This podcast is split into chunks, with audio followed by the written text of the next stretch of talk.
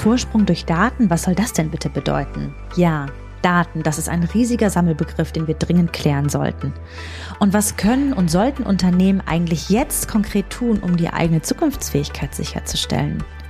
Und welches Wertesystem sollten wir als Unternehmerinnen und als Gesellschaft diesem ganzen Umgang mit Daten zugrunde legen?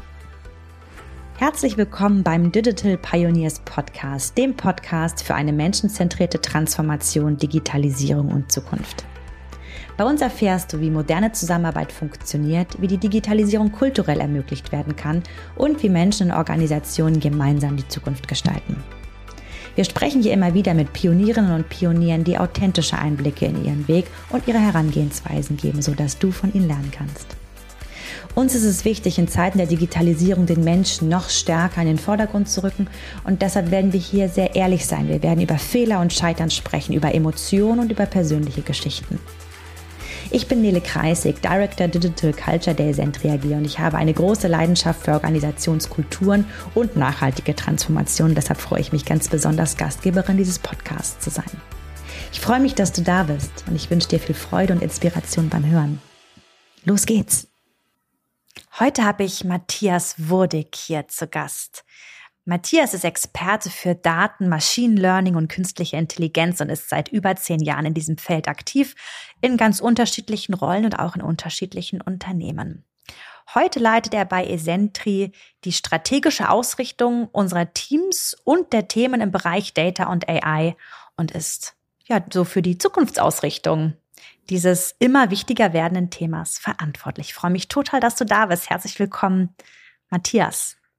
Vielen Dank für die Einladung, Nele, in dem Podcast hier. Ja, wir wollen ja heute darüber reden, wie Vorsprung durch Daten gelingen kann, wie wir sie sinn- und nutzstiftend einsetzen können. Und wenn wir einfach mal so direkt mit dem, mit dem Thema beginnen wollen, ich meine, Daten das hört sich schon so richtig groß an. Das ist ja ein ganz großer Sammelbegriff. Mhm. Ne? Wenn wir jetzt in dieser Folge von Vorsprung durch Daten sprechen möchten, was genau meinen wir denn da für Daten und was für Arten von Daten haben denn Einfluss auf Vorsprung? Wobei vielleicht lohnt es sich sogar, dass wir nochmal auf dieses Wort Vorsprung zu sprechen kommen. Was meinen wir überhaupt mit Vorsprung? Aber ich, äh, ich, ich gebe gerade mal so den Anfangsball in deine Richtung. Ich würde äh, tatsächlich zuerst mal mit dem Thema Daten beginnen, bevor wir dann auf Vorsprung Vor übergehen. Ja, sehr gut. Ähm, genau. Ich denke, wenn man so zurückdenkt in die analoge Welt, ähm, gibt es ja auch in der Welt ganz, ganz viel Daten. Ich habe hier Notizbuch liegen. Ähm, alles, was ich da reinschreibe, sind ja irgendwo auch Daten oder ähm, wenn ich mir deine Handynummer, dein Geburtsdatum notiere, sind es ja auch Datenpunkte.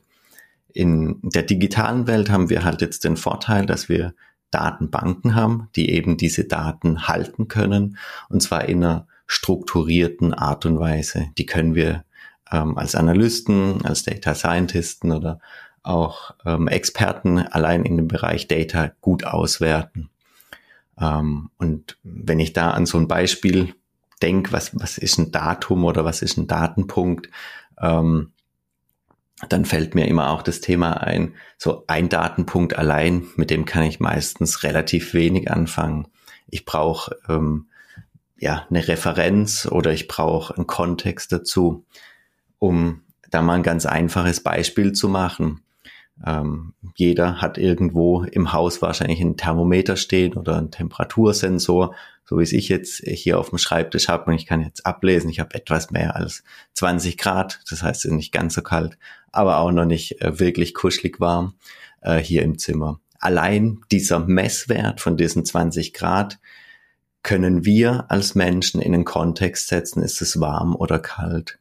Wenn wir jetzt äh, Temperatur beispielsweise global betrachten, dann haben wir da ähm, Messpunkte an unterschiedlichen Standorten.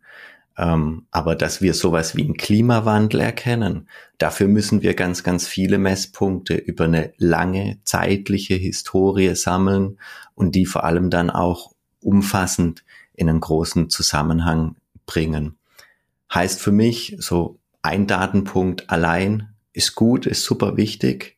Viele Datenpunkte ergeben so ein ganzheitliches Bild, aber wirklich wertvoll werden sie dann erst, wenn wir daraus Informationen generieren, zum Beispiel die Temperatur der letzten 200 Jahre steigt an.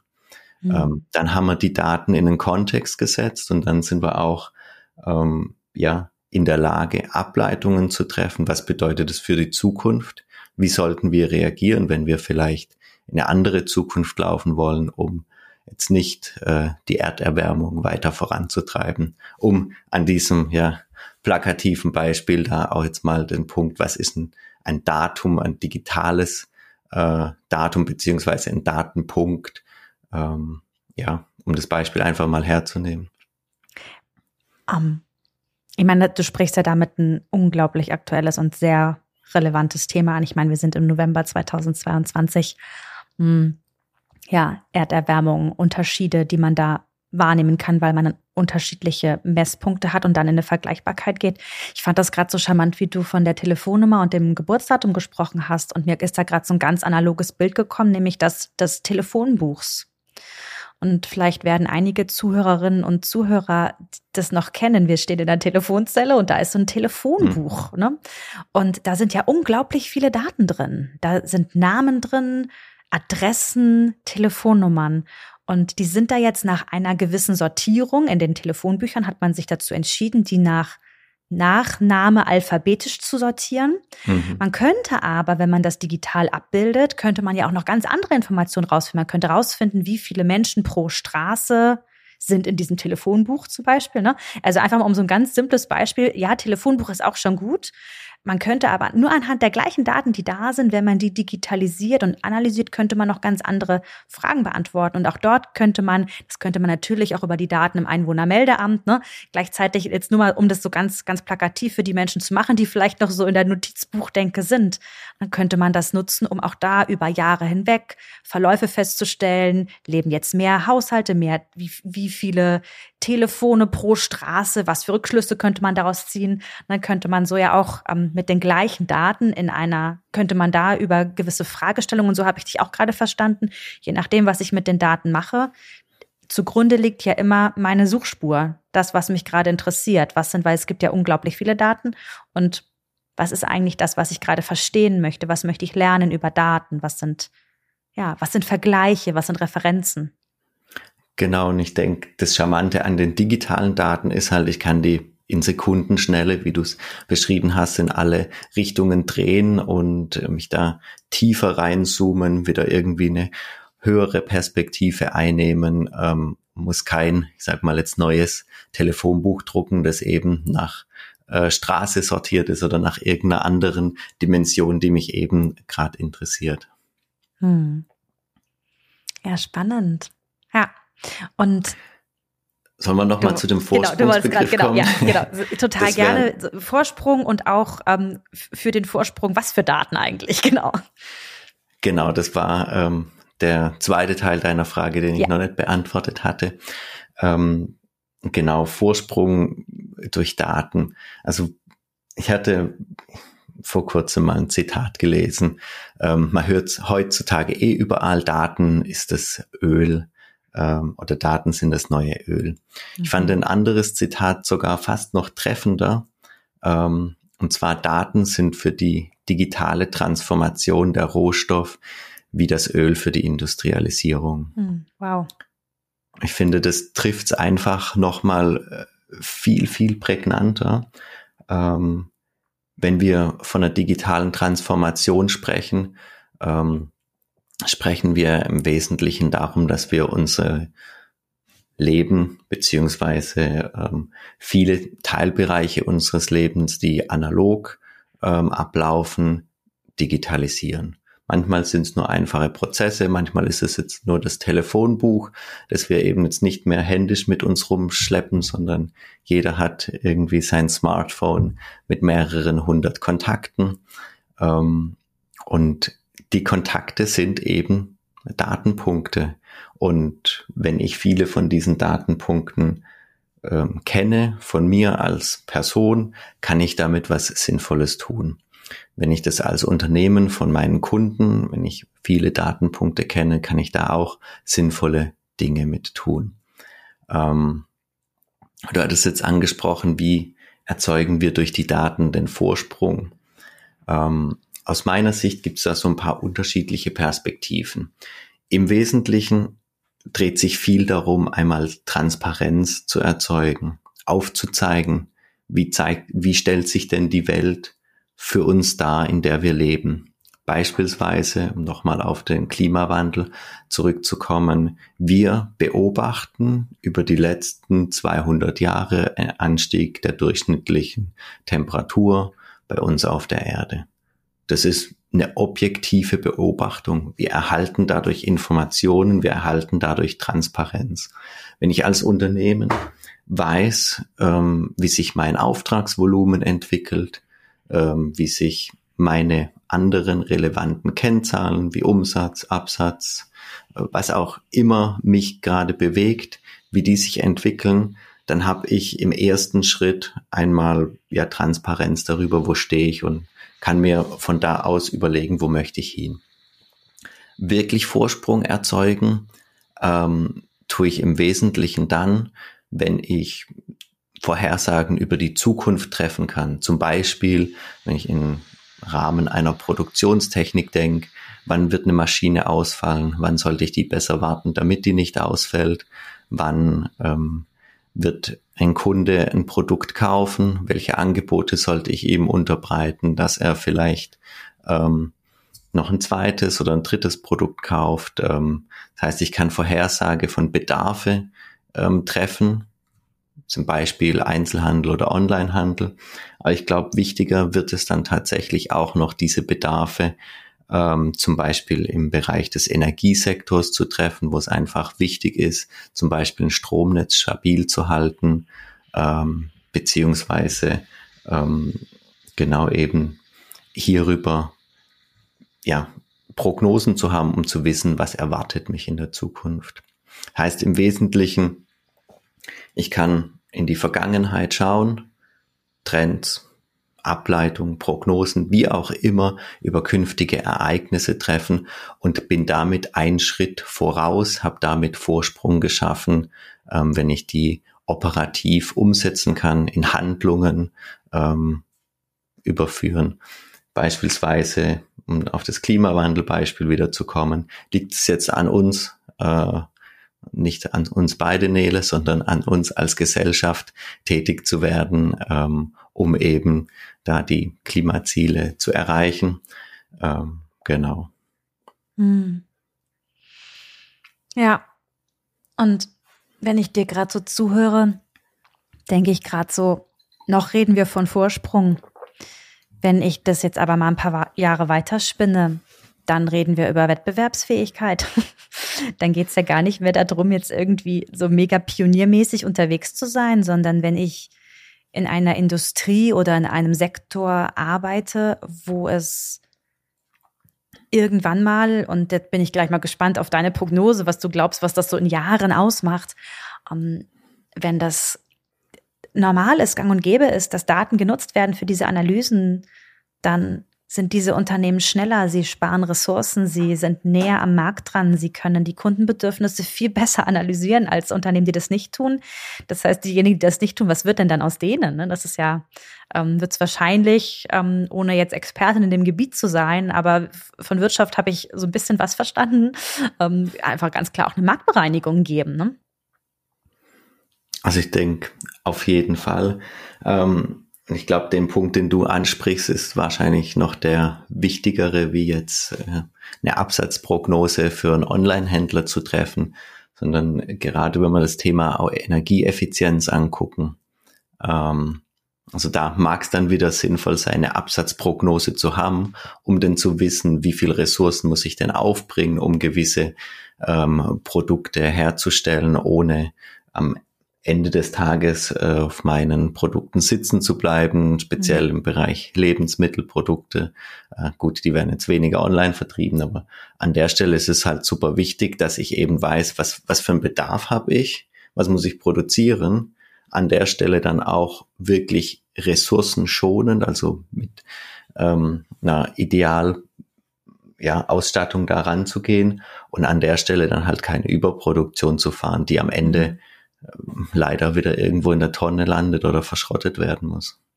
Und in meiner kleinen Welt ist es ja, gibt es da ganz einfache Fragestellungen. Ne? Alleine wenn ich mir mal so im Supermarkt anschaue, müsste es ja total einfach sein, an Wetterforecast ähm, zu knüpfen, wie hoch wird wahrscheinlich, die wird die Grillwahrscheinlichkeit am Wochenende sein, wenn es regnet und wie hoch wird die Grillwahrscheinlichkeit sein, wenn irgendwie 30 Grad und Sonne angesagt ist, ne? Und wie wie gestalte ich das Sortiment dann? Ne? Und wie, wie sind überhaupt die Prozesse dahinter gestaltet, dass ich so kurzfristig auf solche Schwankungen überhaupt Rücksicht nehmen kann? Das ist dann ja auch nochmal ein großer Punkt. Ja, spannend. Ähm, jetzt kam mir gerade so diese In-Jahren-Frage. Was ist denn so deine Hypothese? In wie vielen Jahren reden wir gar nicht mehr durch, über, würden wir die Folge gar nicht mehr Vorsprung durch Daten nennen, sondern ähm, ja, Wettbewerbsfähigkeit verpasst wegen Daten nicht genutzt? Also ich glaube, dass wir da gar nicht über so eine allzu lange Zukunft sprechen. Ähm, ich glaube, hier bei uns in Europa haben wir da immer noch ein bisschen eine andere Sichtweise auf die Dinge. Wir sind in vielen Dingen ein bisschen äh, defensiver, aber wenn ich äh, sehe, was eben in anderen Ländern, vor allem wenn wir so ein bisschen in Silicon Valley rüberschauen, ähm, mit Daten gemacht wird, da ist er eher so ein bisschen der technokratische Ansatz, was technisch möglich ist, wird auch gemacht. Oder wenn wir noch weiter schauen Richtung China, ähm, wird es viel, viel stärker noch verfolgt. Ähm, hier bei uns und vor allem auch auf die Unternehmen gedacht, denke ich, dass wir jetzt vielleicht nochmal so eine Zeit von fünf Jahren, vielleicht maximal ähm, sieben bis zehn Jahren haben.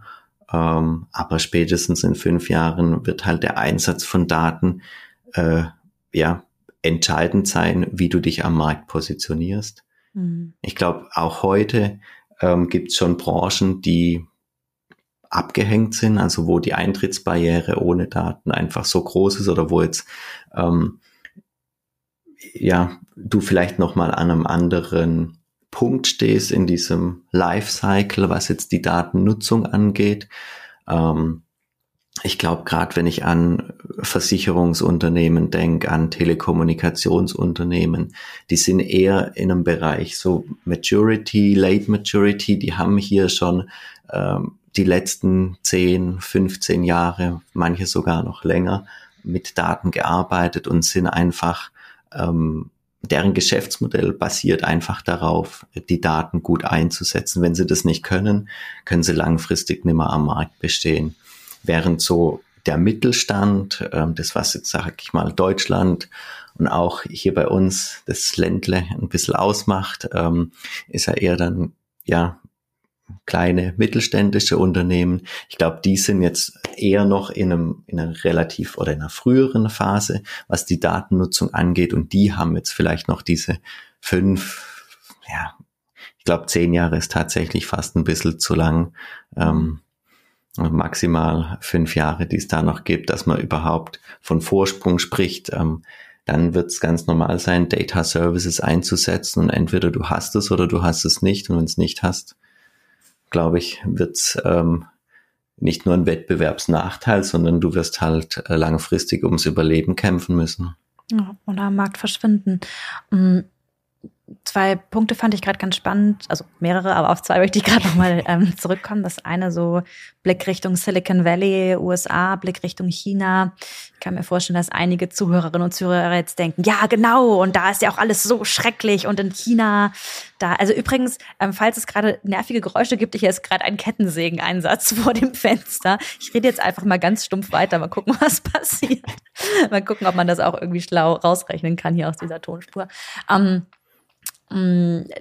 ja, diese Skepsis und die Zurückhaltung, die wir hier in Europa, die wir vielleicht auch speziell in Deutschland haben, die hat sicherlich auch Gründe und auf gewisse Arten von wie gehen wir mit Daten um, also nicht nur was können wir alles analysieren, sondern wie gehen wir da damit um. Da gucken wir, glaube ich, später auch noch mal drauf und gleichzeitig so dieser Blick in Richtung mm, in Richtung Branchen oder Sektoren, die schon abgehängt sind. Ich habe gerade so gehört, oh, da gibt es bestimmt schon die eine oder andere Branche, die ist schon abgehängt.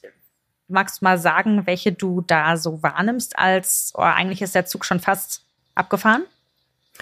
Hm, oder mit abgehängt, ich hätte eher gemeint, die bereits schon eine relativ intensive Datennutzung haben, die Versicherung, okay. Telekommunikationsunternehmen, okay. genau, die sind, mhm. also falls man das falsch verstanden hat, die sind nicht abgehängt, sondern nee, nee, das die sind so sehr verstanden. fortschrittlich. Ja.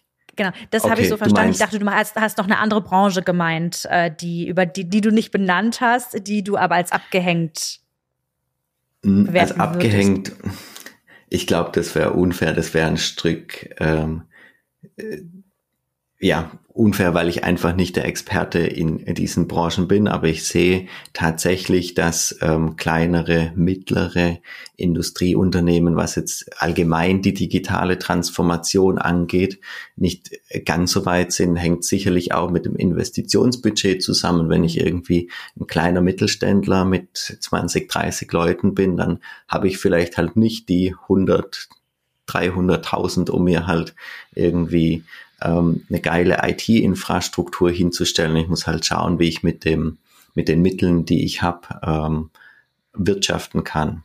Mhm. Ähm, ich würde nicht sagen, dass die abgehängt sind. Ich glaube, am Ende ähm, gibt es auch da ganz, ganz viele Unternehmen, die ähm, Vorsprung erzeugen, einfach weil sie coole Mitarbeiter haben, die da vorangehen, die da ähm, ja auch mit viel Einsatz und Engagement nach vorne gehen. Ich glaube, es gibt tendenziell in dem Sektor halt ein größeres Risiko, ähm, wie jetzt bei den großen Unternehmen. Ähm, ja.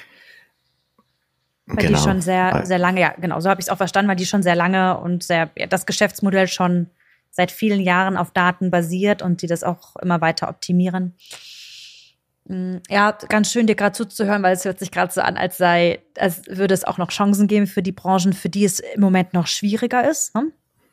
Ähm, also absolut mhm. sehe ich so und ähm, ich bin auch ehrlich, es ist irgendwo auch ein Antrieb von mir, genau diese Unternehmen ähm, zu digitalisieren, weil ich sage, das ist was, was uns hier in Baden-Württemberg, ähm, auch in Deutschland stark macht, dieser ähm, Mittelstand. Ich finde es einfach cool, entweder hier durch den Schwarzwald zu fahren oder auch sonst in Deutschland unterwegs zu sein und in jedem Ort irgendeinen Hidden Champion für irgendeine Nische zu entdecken und zu wissen, ähm, dass eben ja dieser, ich sag mal, Qualitätsanspruch Made in Germany, dass der halt ähm, überall hier in auch kleinen Ortschaften zu finden ist. Und ich finde es einfach super schade, wenn das untergehen würde und wenn da halt große Konzerne kommen und ähm, sich auch ja so ein bisschen diese Diversität, die wir da einfach haben, ähm, ja, aufkaufen und dann das vielleicht lukrativer fertigen. Aber ich glaube, das ist halt nicht das Gleiche, wie wenn man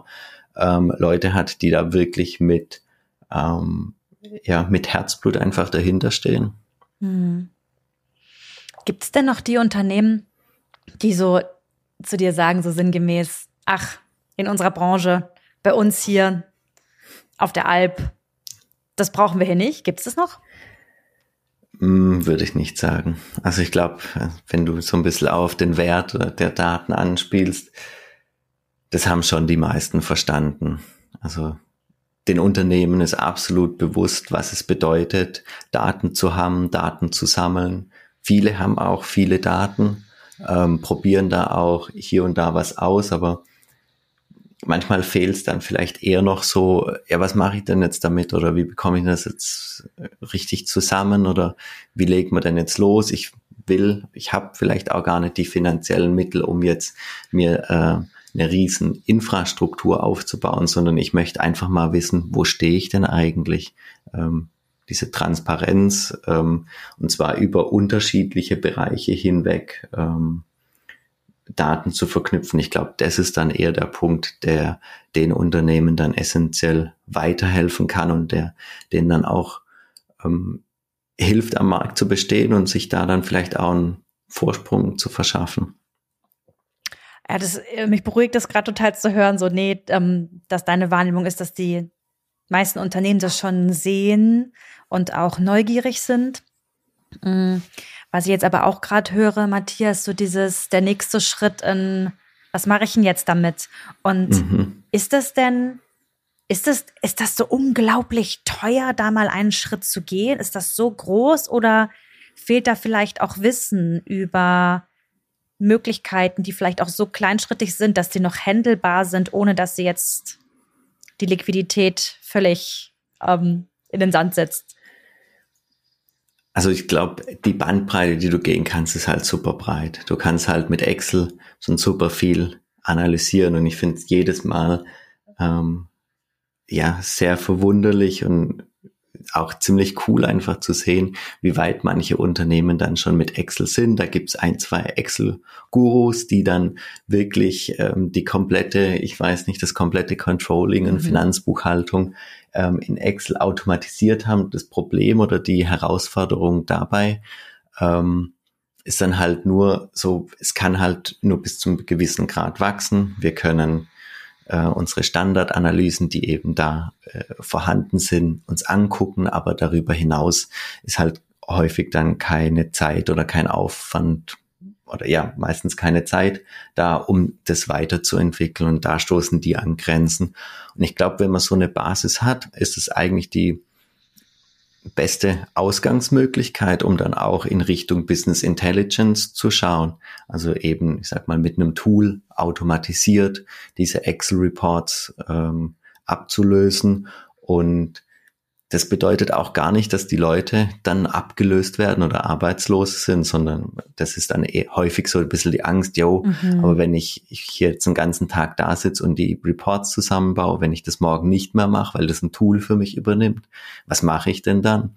Ich sage immer, du bist doch der absolute Datenexperte bei dir im Unternehmen. Die Daten kennt doch niemand besser als du. Ähm, du kannst deine Zeit viel sinnvoller einsetzen. Mhm. Du musst jetzt nicht mehr hier die Daten von A nach B kopieren und ein Tabellenblatt mhm. hier richtig benennen etc., sondern am Ende hast du die Datenbasis halt da und du kannst darin arbeiten, du kannst analysieren, kannst dich rein drillen, slicen, dicen, mhm. wie man es eben im Thema Business Intelligence nennt. Ähm, und das wäre für mich auch immer der Startpunkt, was ich den Unternehmen empfehlen würde.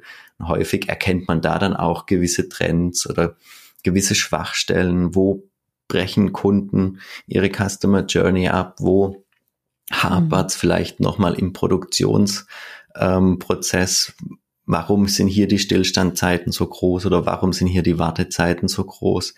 Ähm, das sind die Erkenntnisse, die die Leute oder die Analysten sich da dann rausziehen. Ähm, und es muss dann an der Stelle vielleicht gar nicht die allumfassende KI, ich mache es in Gänsefüßchen, äh, die alles weiß, weil es dies aus meiner Sicht sowieso nicht gibt, ähm, sein, sondern ich glaube, es geht halt langsam zu starten ähm, mit genau den Punkten, die mich interessieren, die dann auch mein Geschäft weiterbringen. Und wenn ich dadurch dann eben auch ein Zusatzgeschäft generieren kann, ähm, vielleicht Ressourcen einsparen, weil ich besser produzieren kann, dann habe ich ja auch irgendwo wieder Kapital, das ich einsetzen kann oder das ich weiter investieren kann, um eben Richtung Machine Learning, künstliche Intelligenz dann auch zu kommen und zu investieren. Ich glaube, ähm, diesen Weg aufzuzeigen, der ist für manche vielleicht noch gar nicht so sichtbar, mhm. weil sie denken, oh, da steht eine Rieseninvestition, ich weiß gar nicht, wie ich das rechtfertigen soll. Ja. Ähm, aber da eben Schritt für Schritt vorzugehen, auch in kleinen Paketen, ergebnisorientiert zu arbeiten, ich glaube, das ist schon dann auch ein Thema, wo sich dann auszeichnet ähm, oder wo sich auch ein Ansatz auszeichnet, der so, ich will jetzt nicht sagen Try and Error, aber wo man eben auch Fehler zulässt, wo man sagt, okay, ähm, wir probieren das jetzt mal, ob wir damit weiterkommen. Mhm. Ähm, Im Normalfall kommt man damit weiter, gerade bei einer Business Intelligence, da kann man relativ wenig ähm, kaputt machen. Aber wenn man jetzt dann Ableitungen daraus trifft, im Sinne von wir optimieren den Produktionsprozess, da muss man probieren, da muss man Tests fahren, da muss man es dann auch zulassen, vielleicht mal zu scheitern. Ähm, ich glaube, das ist da auch nochmal ein Ansatz, was ein bisschen gefühlt bei uns auch immer schwierig ist. Wir haben ähm, es nicht gelernt, auch zu scheitern. Ich glaube, ja. wir sind da als Gesellschaft schon immer so ein bisschen äh, den positiven Events hinterherjagend. Mhm. Also ich höre so raus, man kann, man kann auch mit, mit kleineren Investitionssummen starten, muss nicht gleich zum Generalumschlag. Ich höre gerade so ein sehr iteratives Vorgehen raus nicht gleich so einen Riesenprozess aufzusetzen und zu sagen, hey, sondern, und ich kann mir vorstellen, dass das für einige Zuhörerinnen und Zuhörer auch Mut machen kann, zu sagen, gut, das ist, ich kann mal einen Schritt gehen, ja, und dann kann ich die Situation wieder neu bewerten und mich entscheiden, gehe ich weiter und wenn ja, in welche Richtung. Ja, fand ich gerade nochmal gut zu hören. Ich fand auch gerade noch spannend, so diese, die Sorge, die in Organisationen entstehen kann, oh, was ist passiert mit meinem Job und ich musste gerade an ein Unternehmen denken, was wir in der digitalen Transformation auf sehr vielen Ebenen ähm, unterstützen. Und ich war diejenige, die, ich bin ja im, im Kulturthema im Einsatz und wir haben in der Organisation mit vielen Mitarbeitenden und Führungskräften Interviews geführt, um unter anderem ja, so auch über Sorgen zu hören. Was, was ist da eigentlich, was, was bewegt die Menschen gerade in dieser großen Veränderung, die das Unternehmen an sehr vielen Stellen gerade ähm, ja einfach durchlebt. Und da sagte ein Mitarbeiter, und das fand ich so schön, das erinnere ich noch, der sagte, ja, und die Digitalisierung, alles, was da jetzt kommt, ich finde das so toll und ich weiß, es wird ganz große Auswirkungen auf meinen Job haben und ich weiß, dass viele meiner Aufgaben dann so gar nicht mehr da sein werden. Mhm. Und gleichzeitig freue ich mich total auf die neuen, die entstehen, denn das, das ahne ich noch gar nicht, was es dann für Möglichkeiten gibt. Und das fand ich so inspirierend, weil ich glaube, in dem Moment kann ich mich entscheiden zu sagen, hm, Mist, dann fallen Aufgaben weg und äh, das finde ich doof. Oder ich kann so sagen, hey, wer weiß, was dann kommt und ähm, lass uns das doch mal aktiv gestalten und ich darf neugierig sein und äh, ich, auch ich darf lernen, ja. Denn ja, mhm. da, da geht's genau wie du sagst, ähm, da sind so viele, also A haben wir, ja, Thema, wie doll haben wir Scheitern, Fehler machen gelernt und wir sind schon auch vom Naturell her oft sehr bequeme Menschen. Ne? Also wenn wir eine Sache gelernt haben, eine können, dann fühlen wir uns damit auch wohl. Und unser Gehirn ist ja ein wahnsinniges Energiesparwunder. Also wir mögen das ja so sehr in Routinen zu sein. Und wenn wir die wieder aufbrechen, ist das anstrengend, ganz klar. Und gleichzeitig ist das, hat das auch viel so mit der inneren Einstellung zu tun. Denn hey, wir kommen daran nicht vorbei. Und jetzt kann ich entscheiden, sage ich Ja dazu und fokussiere mich auf Möglichkeiten und Chancen oder entscheide ich mich für die Angst entscheide ich mich für den Engpass, der bei mir entstehen könnte, weil ich jetzt vielleicht was Neues lernen muss, was mir vielleicht schwerfallen wird, weil hm, ich davon noch nie gehört habe. Ja, ist mir nur gerade eingefallen, das war irgendwie eine ganz, ganz netter, ganz netter Moment. Ja. Ich mag gerade mal. Absolut, ja. Mhm.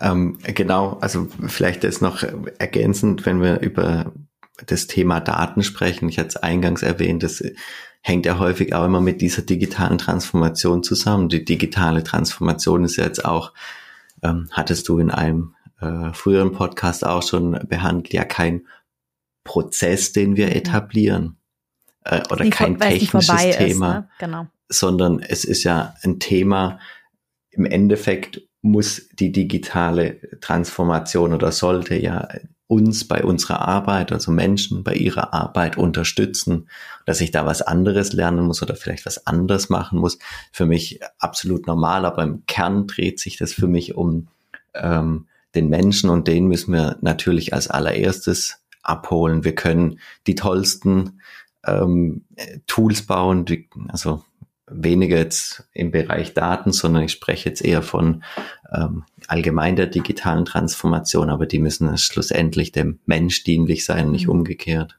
Ja.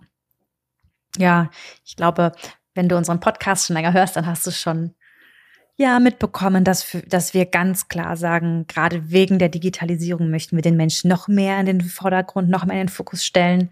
Denn ja, wie du es gerade gesagt hast, Matthias, so rum und nicht andersrum. Genau. Ich mag gerade noch mal kurz mit dir so ein bisschen in den Alltag kommen, denn Daten, künstliche Intelligenz, das hört sich für einige bestimmt noch so abgespaced an. Hm, vielleicht auch mit der einen oder anderen Sorge verbunden, denn das, was ja gerade so diese Entscheidung Sorge oder Möglichkeiten, ich nehme auch in den Medien ehrlicherweise auch einen, einen ganz interessanten Trend war. Das ist jetzt natürlich in, in den Fachmedien, Matthias, die du so konsumierst, wahrscheinlich anders. Aber wenn man mal so ähm, ne, Sonntagszeitung anguckt, wenn da über künstliche Intelligenz gesprochen wird, habe ich das Gefühl, weniger mit der Möglichkeitenbrille, sondern eher mit der angsterfüllten Brille, was alles Schlimmes passieren kann. Und mag gleichzeitig mal schauen, mh, hm, wo haben wir denn so KI Daten, Produkte, wo sind die denn die in unserem Alltag schon total präsent, ohne dass wir vielleicht wissen, dass, ey, übrigens, ich weiß noch, Matthias, als ich zum ersten Mal mit dir ähm, über dieses Thema gesprochen habe, und da habe ich auch immer wieder gedacht, ey, stimmt, das ist ja alles auch schon künstliche Intelligenz, cool. Ähm, genau. Magst du da mal so ein bisschen Einblicke geben, wo wir mit etwas, was sich so kryptisch anhört, äh, schon tagtäglich im Kontakt sind und es vielleicht gar nicht so benannt haben bisher? Also eins der Beispiele, die ich ganz gern mag, ähm, ist das Thema äh, Routenplanung, Navigation ähm, im Auto. Für uns ist es eine Selbstverständlichkeit, ins Auto zu sitzen, kein Atlas mehr im Handschuhfach zu haben, den wir rausziehen müssen, um an unser Ziel zu kommen, sondern wir haben unser Smartphone oder wir haben im Auto eine Integration für das Smartphone oder im Auto selbst ein Navigationssystem drin. Ähm, je nachdem, was wir da nutzen, ähm, berücksichtigt es die aktuelle Verkehrslage, es berücksichtigt ähm, aktuelle Ereignisse wie Unfälle, zum Teil sowas wie äh, Straßenoberfläche, ist die Straße hier glatt oder nicht, also witterungsbedingte Einflüsse. Ähm, und wir können diese Informationen alle nutzen, um gut an unser Ziel zu kommen. Und das ist was, wo wir tagtäglich Endeffekt ganz, ganz viele Datenpunkte, die nicht nur wir gesammelt haben, sondern andere Leute nutzen und die unser Leben smarter machen. Ich glaube, das ist ein Beispiel, wo man es am schlechtesten oder am wenigsten so ein bisschen vermutet. Wenn wir über Themen wie äh, Alexa sprechen ähm, oder eben Siri in den Apple Smartphones, so eben die Spracherkennung, ja. die Sprachassistenzsysteme, wo ich sagen kann, mach Musik an oder äh, mach die Musik aus, lauter, leise, was auch immer. Ähm, da ist es schon allgegenwärtig oder da sieht man schon ähm, eher, dass da sowas wie künstliche Intelligenz beziehungsweise Machine Learning hinten dran steckt.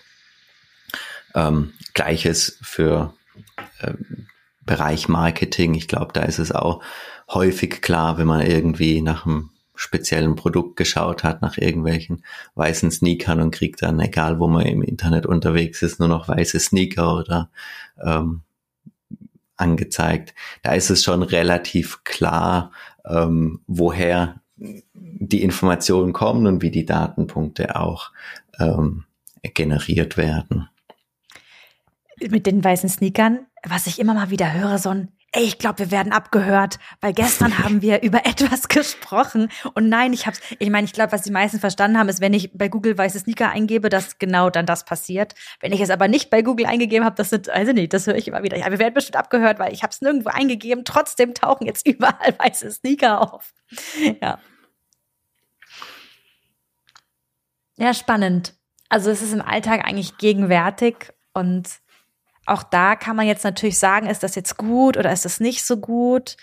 Ich persönlich genieße es oft. Ich bin eine bekennende E-Book-Readerin, ähm, mag das total, in meinem E-Book viele, viele Bücher zu haben und mir auch mit einem Knopf, ohne dass ich in eine Buchhandlung muss. Äh, und ich weiß, mhm. viele sehen das ganz anders und das ist auch in Ordnung, aber ein Buch kaufen zu können. Und ich genieße das so sehr, wenn ich abends im Bett liege und mein Buch ist alle, auf einen Knopf zu drücken und dann einfach echt passende Empfehlungen zu haben. Ich finde das, mir macht das so Freude und das ist für mich jedes Mal so ein, so ein, ja, ich sag bewusst Effizienzgewinn, weil ich ihn in dem Moment haben möchte. Und ja, es gibt auch Momente, wo ich es total genieße, durch eine Buchhandlung zu schlendern. Dann habe ich aber ein anderes Ziel. Da möchte ich nicht schnell ein neues Buch, was ich konsumieren kann, sondern dann habe ich ein anderes Interesse. Und das ist wahrscheinlich das, was es dann spannend macht. Mhm. Ich denke, um, also ich kann dich da sehr gut verstehen und ähm, auch ich bin, was das angeht, gern auch mal E-Book-Reader und finde die Vorschläge schon immer ziemlich treffend, ziemlich passend. Ähm, und auch ja, an vielen anderen Stellen wird es ja genutzt. Ich glaube, was man an der Stelle auch nochmal erwähnt haben sollte, wäre so ein bisschen die Kehrseite der Medaille. Wenn ich halt immer nur Fantasy-Bücher lese, bekomme ich immer nur Fantasy-Bücher. Ich bekomme in Normalfall kein Sachbuch vorgeschlagen. Das heißt, ich bewege mich da in so eine Bubble hinein und je mehr ich da eben in dieser Bubble drin bin, geht es auch immer, immer tiefer ähm, und es wird schwieriger, da rauszukommen. Ich glaube, mhm. dessen muss man sich einfach nur bewusst sein, weil die Vorschläge an sich, die sind, finde ich, im Normalfall auch immer gut und interessant und denkt man sich, ah ja, cool, kann ich auch noch lesen oder ah, klingt spannend ähm, so dass man eher dann sich entscheiden muss, lese ich jetzt das oder das andere Buch. Ähm, ich glaube, mhm. da gilt es einfach bewusst äh, drauf zu achten. Ich glaube, da öffnet dann halt eben die Buchhandlung ähm, dir nochmal äh, eine ganz andere Möglichkeit, eine ganz andere Welt, auch deinen Horizont zu erweitern, wie wenn du eben in dieser Bubble ähm, ja. mal tiefer wanderst. Und das haben wir natürlich auch in den sozialen Medien. Ne? Also da ist, ist das sicherlich auch irgendwie schön und cozy, sich in einer Bubble zu bewegen, wo Menschen meine Meinung teilen, meine politische Gesinnung teilen, meine Interessen teilen. Und gleichzeitig geht natürlich eine Gefahr damit einher, dass ich den Anschluss und auch die Sprachfähigkeit zu Menschen mit anderen Interessen, politischen Einstellungen und ja einfach Themen verliere und dadurch, und das haben wir sicherlich in den letzten Jahren auch sehr stark gemerkt, dass sich dann Fronten bilden, die nicht mehr gut miteinander umgehen können. Und da ja, gilt eigentlich das Gleiche, was du auch gesagt hast, ne? sich das bewusst zu machen. Und ich kann ja eine aktive Entscheidung treffen. Ich habe zum Beispiel mir jetzt ganz arg Mühe gegeben, in Social Media Menschen zu folgen, die ganz anders sind als ich. Menschen zu folgen mit einer anderen politischen Gesinnung. Und ich habe, das fällt mir manchmal gar nicht so leicht, weil ich auch so Momente habe, wo ich denke, oh, das steht da jetzt wirklich? Und gleichzeitig denke ich, wie cool, dass es da wirklich steht, weil ja, ich habe eine ganz andere Meinung als du und deine Meinung ist auch da und meine ist nicht besser oder schlechter als deine. Dafür muss ich mich aber ganz aktiv entscheiden, solche Personen in meiner Bubble zu haben und muss auch dort, weil der Algorithmus mir das sonst äh, wieder kaputt macht, äh, brauche ich auch eine Interaktion, denn sonst sehe ich da wieder auch nichts mehr. Ne? Aber das, das Bewusstsein an erster Stelle und dann zu gucken, wie kann ich wie kann ich das genießen? Denn es hat was Schönes, es hat was sehr, so eine Gemeinschaft im Digitalen zu haben, kann was sehr, sehr, sehr, sehr kraftvolles sein und gleichzeitig zu wissen, hey, es gibt nicht nur meine Bubble da draußen und ähm, auch wenn wir ja immer selber glauben, dass so wie, wie wir die Welt sehen, ist es irgendwie ein bisschen besser als die anderen, ähm, haben die anderen ja einfach auch ihre absolute Daseinsberechtigung. Ne? Ja. Absolut. Ich glaube, ähm, an der Stelle muss man halt eben sich dann einfach äh, vergegenwärtigen, was ist das Ziel ähm, dieses Algorithmus, der mir jetzt gerade, ich sag mal, dieses Buch vorschlägt oder bei Social Media jene oder andere Person. Und im Wesentlichen geht es da ja schon auch um Interessen der Unternehmen, ähm, der Buchhersteller, um jetzt den großen Namen nicht zu nennen, der will ja sicherlich noch ein weiteres Buch verkaufen.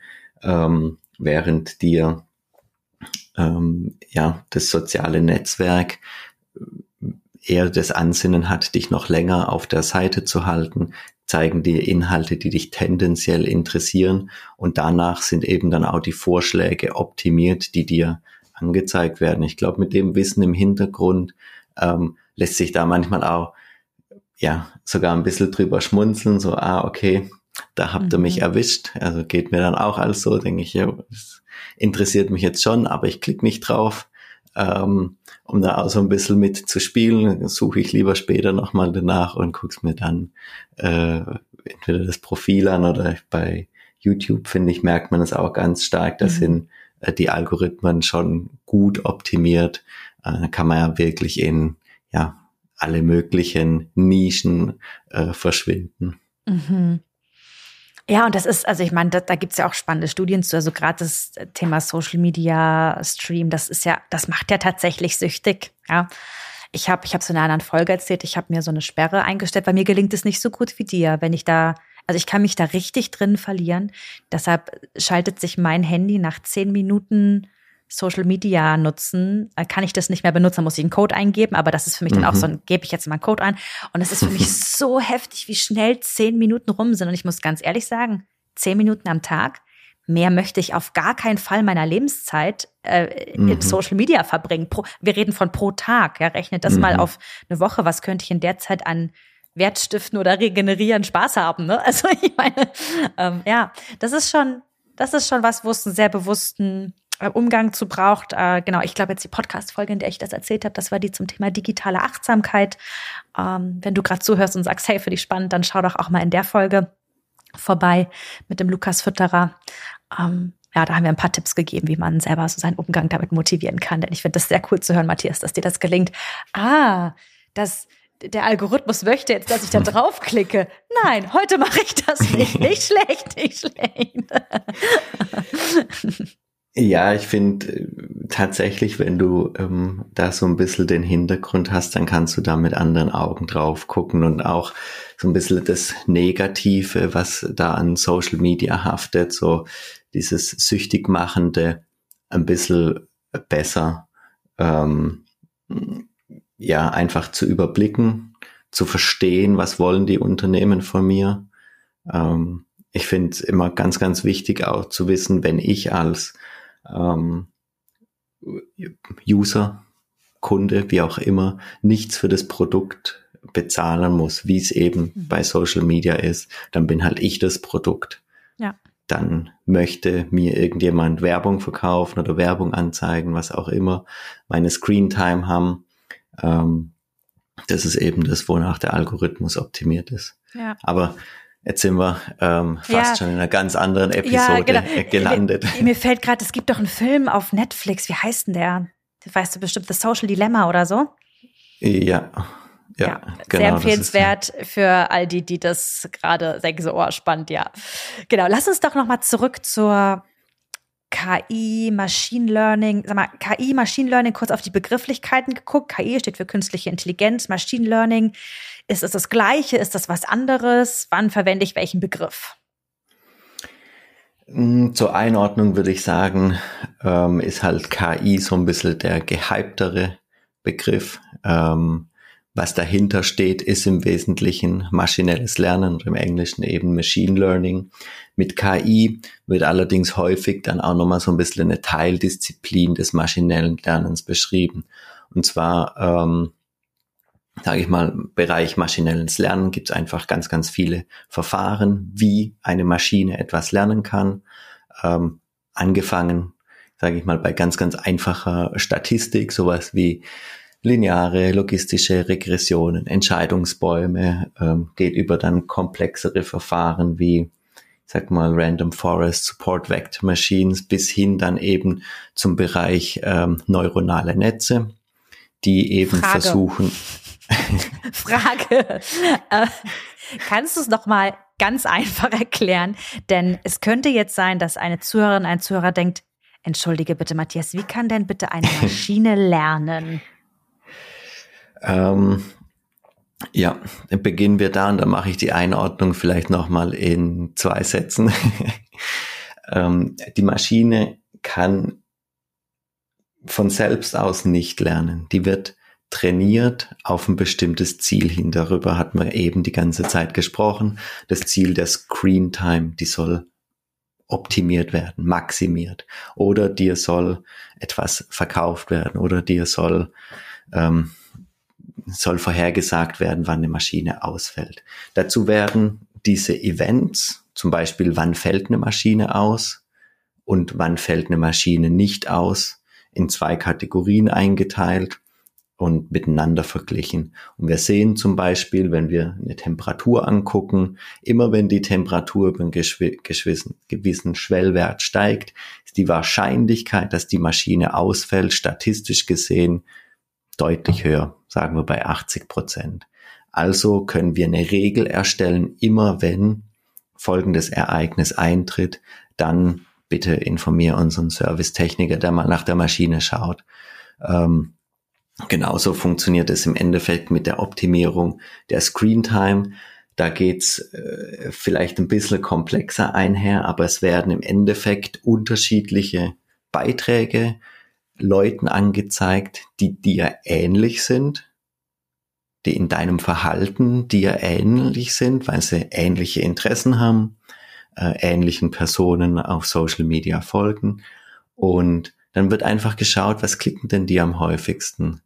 Und diese Beiträge bekommst du dann auch angezeigt, weil ähm, du eben in dieser statistischen Peer Group ähm, dann sozusagen auch mit drin bist. Und auch da, das Training passiert eben immer, indem wir ähm, sagen, gut und schlecht Events beziehungsweise unser Zielevent mit Nicht-Ziel-Events vergleichen.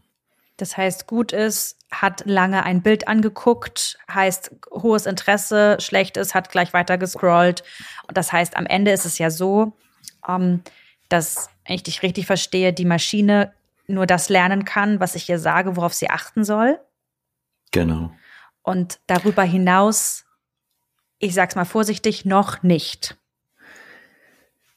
Also es gibt natürlich aktuell, da sprechen wir dann von dem Bereich der starken KI, ähm, allerdings eher in Forschungszwecken wird es eingesetzt, die Möglichkeit, sowas wie menschliches Denken zu lernen. Ich meine, wenn wir miteinander sprechen, wir haben Witz, wir haben Charme, wir haben Kreativität, ja, wir haben viel. ganz, ganz viel Themen, ähm, die jetzt so eine Maschine, ich gerade gerade auch sowas wie Emotionen, Ironie ist für eine Maschine immer super schwer zu erfassen, ähm, weil das halt ganz, ganz viel auch mit Kontext zu tun hat und diesen Kontext die Maschine häufig nicht erfassen kann. Die nimmt wahr oder die Maschine kann wahrnehmen, ich benutze das Wort Ironie, aber sie kann nicht wahrnehmen, ähm, was Ironie als solches ist. Und das zu lernen, da ähm, beißt sich die Forschung gerade noch die Zähne aus, würde ich sagen. Ähm, ein interessantes Feld. Ich weiß nicht, äh, heißt immer so, ein paar Jahren ist man soweit, aber man schiebt irgendwie das Ziel dann auch immer wieder ein paar Jahre auf. Ähm, womit wir uns im Wesentlichen heute beschäftigen, ist dann eher so diese schwache KI, beziehungsweise tatsächlich auch das ähm, Themengebiet maschinelles Lernen, wo eben auf ein spezielles Ziel hin optimiert oder gelernt wird. Danke, dass du das gerade nochmal erklärt hast. Ich habe dich vorhin unterbrochen. Du wolltest eigentlich gerade so, genau äh, von so unterschiedlichen Einordnungen sprechen, ja. Genau. Und da vielleicht noch zur Ergänzung ähm, deiner Frage, was ist jetzt maschinelles Lernen, was ist KI? Als KI werden halt häufig ähm, tiefe neuronale Netze bezeichnet. Das ist eben eine Art von Modellen, wie man ähm, sehr, sehr komplexe Beziehungen modellieren kann. Also keiner würde jetzt, wenn er eine einfache Regression verwendet, von KI sprechen. Wobei ich glaube, es gibt genügend, die auch äh, da relativ, äh, wie sagt man, äh, selbstbewusst sind ähm, und da schon von KI sprechen. Ich würde es nicht tun. Mhm. Weil du so bescheiden bist. ja, das müssen andere sagen. okay, danke. Hm. Jetzt haben wir schon über ja, Risiken gesprochen. Wir haben jetzt viel, ja, so einen Exkurs in die Social Media Welt gewählt. Hm, dass du jetzt gerade von starker und schwacher KI gesprochen hast. Ich habe so das Gefühl, dass das, was eigentlich erst so in den nächsten Jahren, wenn überhaupt, ansteht, dass das das ist, wofür, wovor viele Menschen Angst haben, dass irgendwann ja die Welt übernommen wird von Maschinen und nicht mehr. Und da gibt's ja unglaublich viele Filme, die diese Szenarien ähm, darstellen. Mm, und ja, also die Wahrscheinlichkeit, dass das irgendwann mal so sein wird, die, also jetzt bin ich keine Expertin, aber die ist nicht so groß, oder? Na, ich glaube, im Wesentlichen ist es halt auch ähm, guter Stoff für Hollywood-Filme. Ja. Ähm, ich glaube, stand heute noch nicht daran. Ich lese immer mal wieder, dass jetzt es in der Forschung da auch Durchbrüche geben soll. Aber ich bin noch nicht davon überzeugt, dass äh, eine Maschine tatsächlich ja, all diese Fähigkeiten, die man als Mensch vereint, ähm, irgendwann in der Lage sein wird auszuführen. Die Maschine wird in der Lage sein, in gewissen Teildisziplinen immer viel, viel stärker, viel, viel besser zu sein, als man es als Mensch sein kann. Aber ganzheitlich den Mensch nachzubilden, das glaube ich nicht. Und ich glaube, da steht halt auch ein Wertesystem dahinter, wo ich sage, ich möchte ähm, auch gar keine Maschine in die Lage zu versetzen oder in diese ähm, äh, Lage zu bringen, eben so umfänglich äh, tatsächlich dann auch agieren zu können. Ähm, am Ende des Tages, glaube ich, ist die Maschine ein Unterstützer.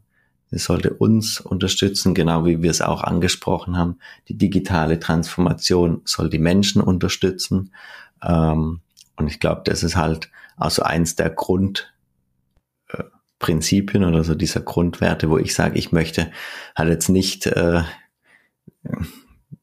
ja, ähm, sagt man's, äh, hier meinesgleichen erschaffen, mhm. hatte. Mhm.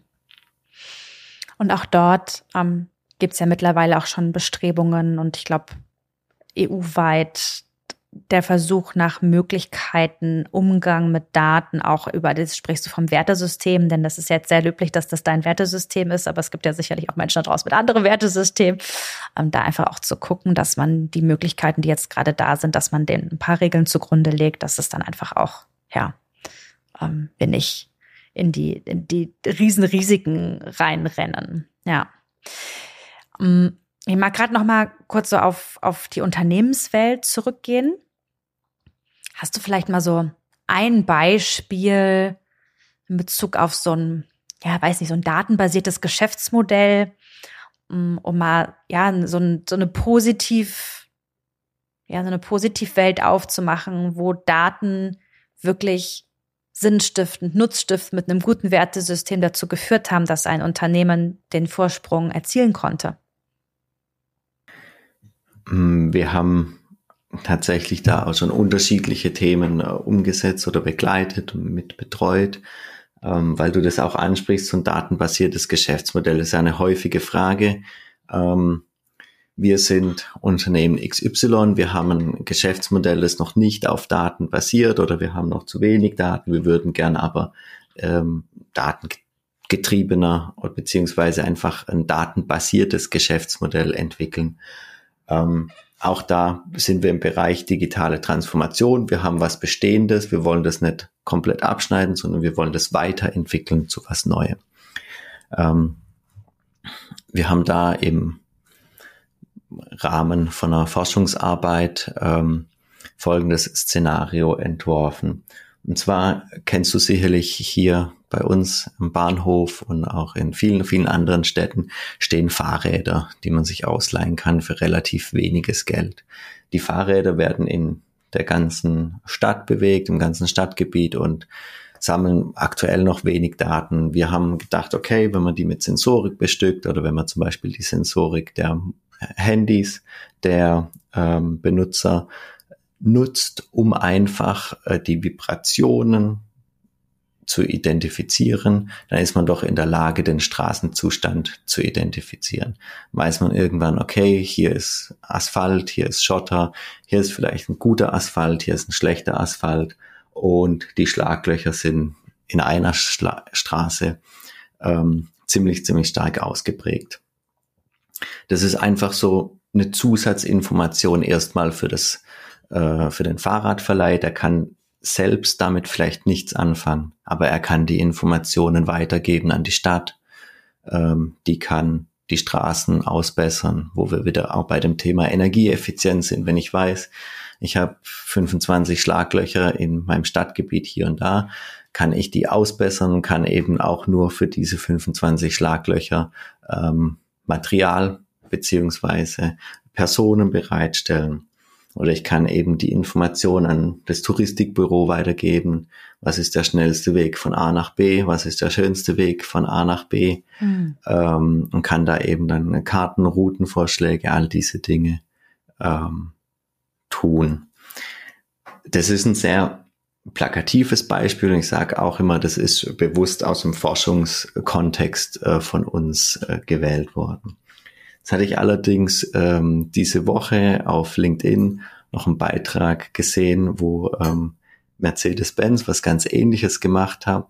Die haben die Sensorik, die sie im Auto verbaut haben, dafür genutzt, um ähm, die Straßenoberfläche, also auch den Straßenzustand an der Stelle zu bewerten, ob er rutschig ist, ob es Glatteis besteht, um dann andere Fahrzeuge, die ähm, eben dann wahrscheinlich auch mit der Cloud verbunden sind, rechtzeitig zu warnen.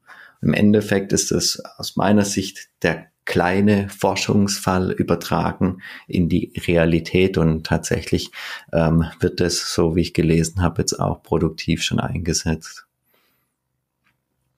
Spannend. Hm. Ja, ich glaube, dass da, und das ist, das ist ja sowas, also für mich hört sich das jetzt total schön an, weil das ist etwas, was einfach so mitläuft und ein Zusatznutzen generiert wird, ne, ohne dass, ja, eigentlich viel gemacht werden muss. Und jetzt mal bei dem Beispiel mit den Straßen, jetzt muss halt nicht mehr nochmal zusätzlich jemand irgendwelche Straßen abfahren, weil diese Straßen sowieso jeden Tag abgefahren werden. Und damit, das ist was genau. sowohl Sinnstiftendes als auch ähm, ja, im, Wirtschaft, im wirtschaftlichen Aspekt einfach total klug. Ja, schön. Und was ich jetzt tatsächlich äh, gar nicht beleuchtet habe, du kannst halt als Unternehmen dadurch auch Zusatzgeschäft erzielen. Also du kannst ja die Informationen verkaufen oder mhm. du kannst dir es bezahlen lassen, ähm, wo also die Information, wo es auf der Straße glatt ist. Natürlich mhm. finde ich es ähm, sinnvoller, das jedem bereitzustellen und äh, weil es einfach ein Sicherheitsaspekt ist. Aber am Ende liegt dann die Entscheidung häufig auch ähm, bei den Unternehmen. Mhm. Ja. Ich mag gerade so Richtung Ende nochmal dir so eine Zukunftsfrage stellen. Mm, was ist denn so ein Wertesystem, was du dir für die Zukunft im Bereich Machine Learning, KI wünschst, damit es gut wird? Ähm, keine einfache Frage. Also ich glaube, man braucht auf jeden Fall ja ein gutes Wertekonstrukt. Man braucht sowas wie Haltung. Ähm, man sollte auf keinen Fall alles dem finanziellen Erfolg unterordnen, sondern sollte auf jeden Fall auch gucken, was ist jetzt sozial, was ist ethisch verträgbar.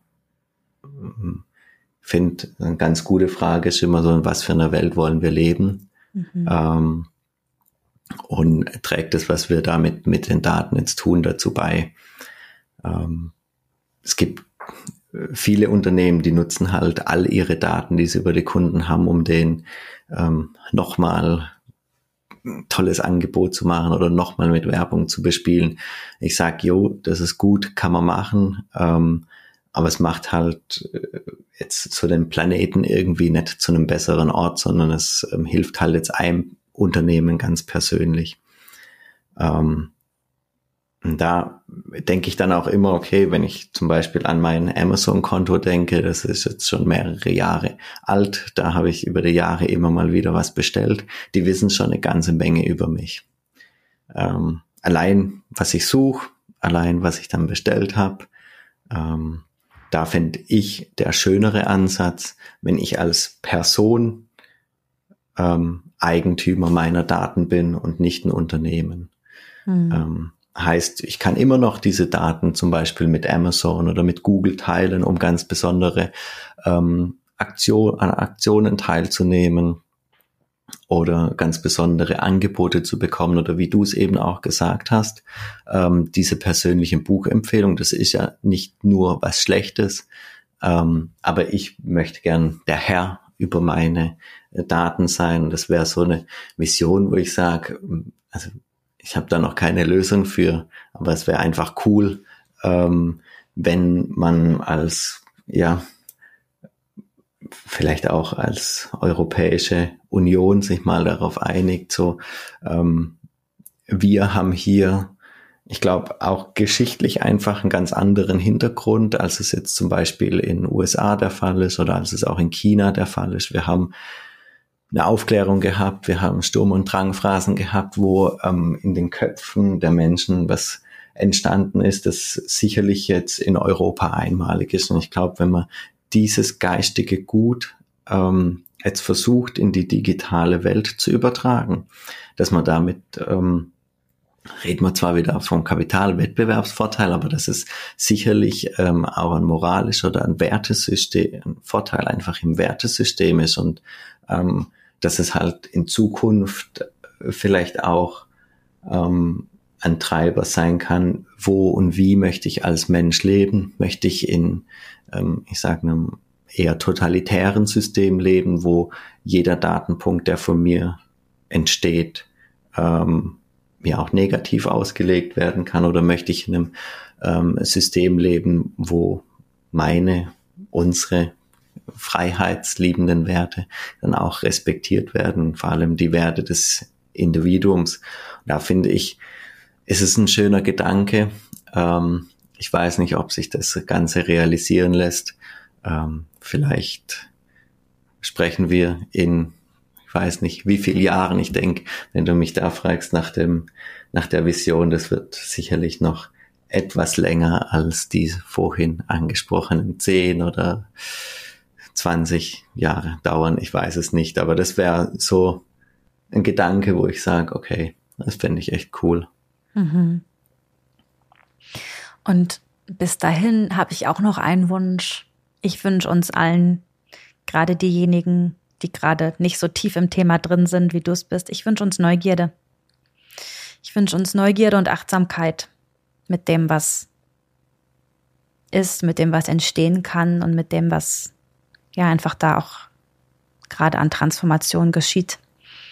Und ja, mag Danke sagen, lieber Matthias, für diese wunderbare, wow, gute Stunde schon. ich könnte mit dir, es ist so witzig, weil ich habe gerade das Gefühl, Gott, ich habe noch hunderttausend Fragen an dich. ähm, vielleicht gehen wir mal zusammen Mittagessen oder wir machen einfach noch eine Folge. Mm, ja, danke, dass du ein Riesenthema, ja, was in Tiefe und Breite undenkbar groß ist, gerade so knackig erklärt hast. Und ähm, ja, danke für deine Zeit. Magst du noch ein kleines Schlusswort sagen?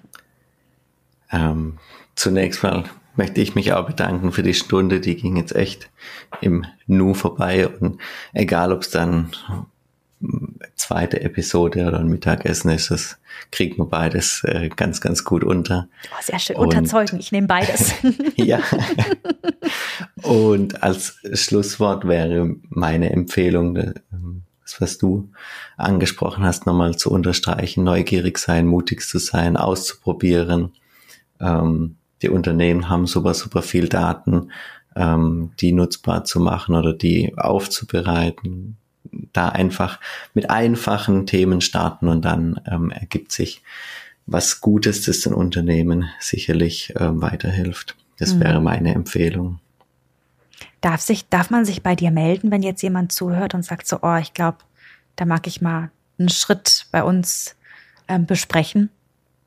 Immer gerne. Ich ja. bin immer offen, ähm, zu erfahren, vor welchen Herausforderungen die Unternehmen stehen, die ich vielleicht jetzt heute noch nicht kenne. Und ähm, wie angesprochen, es liegt auch irgendwo in meinen Werten dann ähm, den Unternehmen, die hier in Deutschland, in unserer Region ansässig sind oder im, ich sag mal, europäischen Raum, ähm, vielleicht durch meine Ideen, durch die Inspiration, durch ähm, Datenanalyse, durch die Nutzung von wesentlichen Data und AI weiterzuhelfen und die weiter voranzubringen. Hm. Wir packen ähm, natürlich auch einen Link, wo man dich kontaktieren kann in die Show Notes.